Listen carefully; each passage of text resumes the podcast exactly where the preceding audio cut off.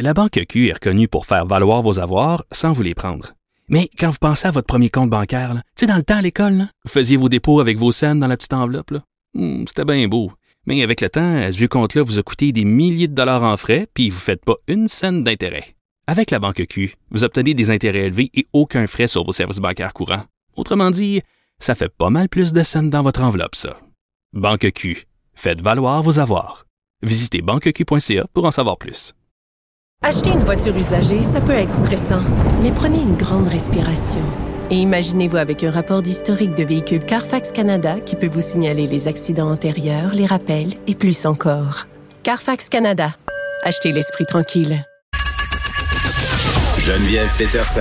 Une animatrice pas comme les autres. Cube Radio. Je voyais ça passer hier, cette idée de la Pologne de donner des avions de chasse à l'Ukraine, mais plutôt de les prêter là, tout à fait gratuitement, euh, mais d'impliquer les États-Unis là-dedans. Là. Puis c'est peut-être ce bout-là -là, qu'on comprend moins. Euh, je vous prête des avions, mais en échange, les États-Unis doivent me donner euh, des avions plus modernes. Qu'est-ce qui se cache derrière tout ça? Parce que forcément, il doit avoir peut-être une stratégie. En tout cas, c'est ce qu'on va découvrir avec Meram Ibrahim, qui est directeur de l'Observatoire de l'aéronautique et de l'aviation civile. Monsieur Ibrahimi, bonjour. Oui, bonjour. Bon, là, euh, Monsieur Ibrahimi, vous êtes la personne parfaite pour nous démêler. Là, euh, bon, l'Ukraine qui demande des avions de chasse parce que beaucoup ont été abattus euh, par l'armée russe depuis le début de la guerre. La Pologne qui propose d'en envoyer du même modèle hein, que ceux que l'Ukraine a perdu. Mais la condition, parce qu'il y a un mais, tu sais, les petits caractères en bas du contrat. Euh, seulement si les États-Unis prêtent à la Pologne de leurs avions, donc euh, des avions plus récents, c'est ce que je peux m'imaginer. Puis-vous nous expliquer un peu euh, c'est quoi cette histoire-là et s'il y a une stratégie derrière tout ça? En fait, c'est que bon, l'Ukraine, comme la Pologne, faisait jusqu'à il n'y a pas très longtemps les membres de ce qu'on appelait donc le pacte de Varsovie, c'est-à-dire des pays qui étaient sous l'influence soviétique et russe. Donc tous les équipements militaires, euh, essentiellement les équipements militaires, notamment les avions, les avions de chasse, sont de fabrication russe. Donc, et, et parmi ces avions-là, il y a des MiG-29 29 qui sont d'ailleurs des avions très très performants. Hein. C'est pas des avions, j'allais dire, euh, déclassés. Donc c'est des avions très très modernes et très très performants. Donc, ces avions-là, Pologne en possède à peu près une trentaine. Euh, donc, euh, euh, l'Ukraine en possédait une quarantaine. Sauf que dans les premières heures d'intervention, d'invasion russe, donc eux, ils sont, ils sont malins. Donc, ils ont tout de suite attaqué. Ils ont détruit un bon nombre de ces, ces avions-là. Donc, ce qui fait que l'Ukraine se trouve un petit peu sans défense aérienne. Donc, ils ont peu d'avions pour pour voler et puis donc faire face aux chasseurs mm. russes. Alors, dans ce cas-là, donc, euh, comme les pilotes ukrainiens sont essentiellement, uniquement, je dirais même, sont formés sur les MiG-29 et Sukhoi 27, un autre avion euh, soviétique, enfin russe. Mm. Donc euh, là, pour pouvoir immédiatement voler et faire face aux, aux, agressions russes, donc il leur faut le même type d'avion. Et là, ah, le Pologne, qui est dans cette situation-là, il dit, ben moi j'en ai une trentaine, donc enfin une trentaine, mais il y en a une vingtaine qui sont en état de vol. Hmm. Et je peux le mettre à la, à la disposition de l'OTAN. OK, je comprends. Euh, les emmener, voilà. Donc, de les emmener en Allemagne, sur la base de l'OTAN. Et l'OTAN les envoie donc à, à l'Ukraine.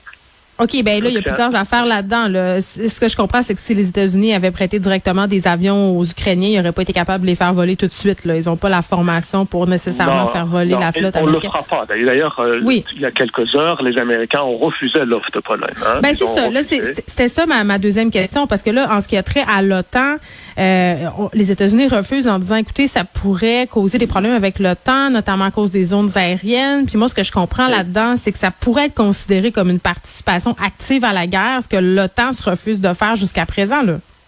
Exactement. Alors, euh, les États-Unis disent nous, on peut pas le faire parce que l'OTAN entre en guerre directe avec des appareils offensifs et donc là, pour Russie pourrait considérer ça comme une attaque directe.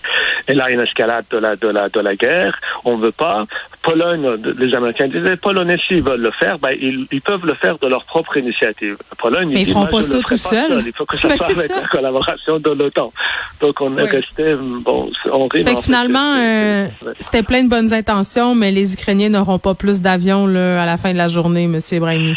C'est ça, c'est ça. Alors donc les Polonais, en plus, ils ont, comme vous l'avez si bien mentionné, ils disent, bah, on, on donne les, les MiG-29, euh, mais donnez-nous des F-16. Donc un avion euh, qui est un peu équivalent de 29, mais qui euh, qui n'est donc une production américaine. Et les Polonais profitent de cette situation-là pour essayer de se débarrasser, je peux me permettre d'employer cette expression-là, des avions russes, parce que tant que vous avez des avions russes, ben, vous êtes toujours dépendant de l'industrie russe pour la pour le pièce, pour la maintenance, enfin pour pour pour pour moderniser ces avions-là, pour faire continuer à faire fonctionner ces avions-là. Et les Polonais voulaient un petit peu dans cette espèce d'échange-là se débarrasser de leur MiG et d'avoir des avions F-16. Ils en ont déjà quelques-uns dans leur dans leur euh, flotte donc euh, d'aviation militaire et ils mm. voulaient un petit peu d'aller, euh, si vous voulez, se débarrasser de ces MiG-là pour essayer de les avoir avec les F-16 d'occasion, comme ils disaient. Mais c'est quand même assez étrange. Je sais que vous n'êtes pas un spécialiste de la politique internationale, M. Ibrahimi, mais en même temps, je me disais, c'est quoi c'est drôle comment la Pologne se positionne euh, en ce moment parce que de faire ça, c'est un peu euh, bon d'envoyer chez le bonhomme la Russie, là, de dire ben nous on n'est clairement pas en accord avec ce que vous faites, puis non seulement ça, mais on prête de l'argent, puis pas de l'argent mais des, équipements, pardon. Et alors que Vladimir Poutine dit un peu partout euh, que les pays qui vont aider l'Ukraine seront considérés comme des ennemis, c'est quand même risky business de la part de la Pologne? Comme vous dites, moi, je suis pas un expert et je comprends pas très bien. Je comprends très bien le mécanisme des avions, comment ça fonctionne. Oui, mais c'est ça. Qu'est-ce qu'il y a derrière cette idée de la Pologne? On va laisser ça à, des, à des politologues.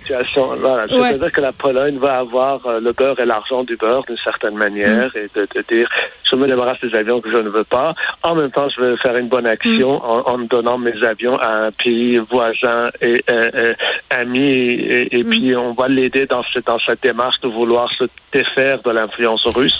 Euh, mais comment les choses sont faites, c'est bon, ça, ça laisse quand même des questions. Et ben oui, Monsieur Ibrahimi, dites-moi, là, vous me dites qu'il y a de la technologie russe pour les avions de chasse, il y a de la technologie américaine.